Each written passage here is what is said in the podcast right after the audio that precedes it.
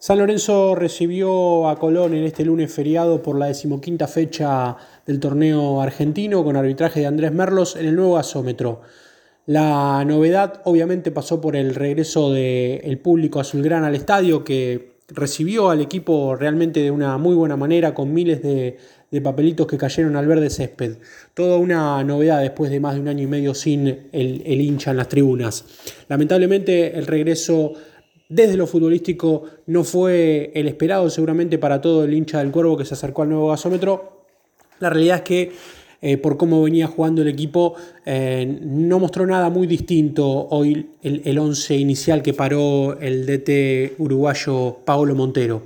Volvió a probar con esa línea de 13 barra 5 defensores, conformada hoy por Zapata, Donati Flores, como en esa saga central de tres defensores, con Nico Fernández Mercado por un lado y Peruzzi por el otro, Ortigosa Rosané en el medio, el perrito Barrios ingresando desde el inicio con Di Santo y Ubita Fernández arriba. En el primer tiempo, prácticamente la tenencia de la pelota fue siempre del Zabalero. Más allá de eso, eh, de una jugada a los 20 minutos del primera, de la primera etapa, en el cual Aliendro no llega a conectar un centro desde la derecha que se fue cerquita del palo de Torrico. Después las jugadas más claras fueron a los 30 para Ubita Fernández con un remate después de un centro atrás de la izquierda que se fue muy cerca del palo y un mano a mano que, pierde el colombiano Zapata en una pelota parada donde Burián muy rápidamente lo, le achica los espacios y tapa una jugada clarísima. Decíamos que Colón eh, prácticamente monopolizó la tenencia de la pelota, pero sin tener tanta profundidad. De hecho, como decíamos antes, las jugadas más claras fueron para San Lorenzo. Pero antes del final de la primera etapa, en una pelota parada para el conjunto de Montero, muy mal ejecutada por el perrito Barrios, donde San Lorenzo fue con eh, mucha cantidad de jugadores al área rival, entre ellos la saga completa central, Zapato, Donati Flores, un centro que queda corto y una contra que intercepta bien de cabeza Golds,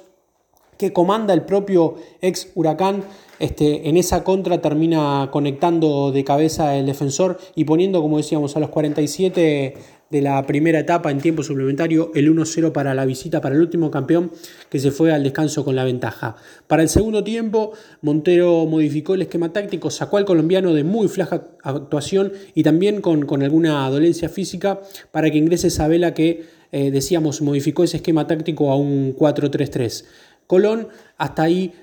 ya con la tranquilidad de estar eh, en ventaja en el marcador, dejó a San Lorenzo reaccionar. Tuvo Di Santo eh, el empate a los 5 de esa segunda mitad, tras un centro que llegó con un cruce provincial Mesa para salvar lo que hubiese sido, como decíamos antes, el empate para San Lorenzo. Continuaron las modificaciones, el ingreso de Martegani por Ortigosa a los 17 eh, minutos del segundo tiempo, pero al minuto de esa modificación,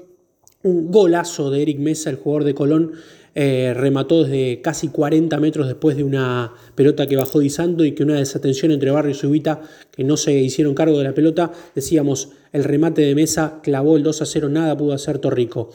Eh, después, al, poco tiempo, hubo una reacción del recién ingresado, como decíamos, Martegani, que desde afuera del área, con un remate eh, zurdazo seco, hermoso, puso el 2 a 1 para San Lorenzo y encendió lo que sería una, ilusión alímica y ese envión que le dieron los jóvenes al equipo de Montero. Pero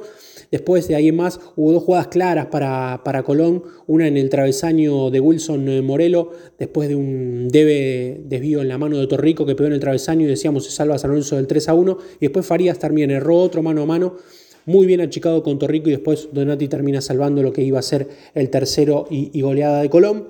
Después vino eh, el ingreso de Luján, de Sequeira y de Hauch, tres chicos de la cantera azulgrana para reemplazar a Donati, a Barrios y a Ubita Fernández a los 41 del segundo tiempo. San Lorenzo hasta ahí era todo ímpetu, todo gana de los, de los juveniles, pero muy, muy poquito fútbol.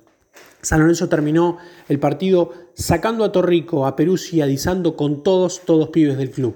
Colón, eh, cuatro partidos que no ganaba en condición de visitante, control la racha contra, contra San Lorenzo, que es, parece ser, mejor dicho, el inflador anímico que cualquier rival necesita. Diez años que no ganaba el Sablero del nuevo gasómetro y San Lorenzo que solo ganó dos partidos de los últimos 12 que disputó. El presente de San Lorenzo es muy, pero muy malo. El termómetro del público era lo que muchos se preguntaban cómo iba a ser y fue muy caliente, a pesar de que decíamos desde el inicio y con este, un muy buen recibimiento trataron de ponerle onda a este presente azulgrana, pero el hincha de San Lorenzo se hizo escuchar, hubo insultos para Tinelli, hubo insultos para Lamens y también para muchos jugadores. A los únicos que bancó, entre comillas, fue a los jóvenes que cada vez que tocaban la pelota los, los alentaban. Nicolás Fernández Mercado, hablando de jóvenes, volvió a ser el mejor de San Lorenzo. Sabela también tuvo un buen partido cuando ingresó y Rosané también cumplió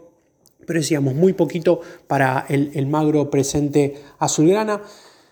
Lo que se le viene a San Lorenzo, escuchen, anoten hincha San Lorenzo, escuche Paolo Montero porque no sé si serán los últimos partidos que dirija. Va a jugar de visitante contra River el próximo domingo a las 8 y cuarto de la noche, después entre semana contra Lanús en condición de local y después el próximo fin de semana contra Huracán, el clásico en condición de visitante. La pregunta que se hace el mundo de San Lorenzo es, Paolo Montero es el DT indicado para este momento de San Lorenzo donde abundan los pibes y escasean los pesos, informó para Examen Deportivo Fernando Neira.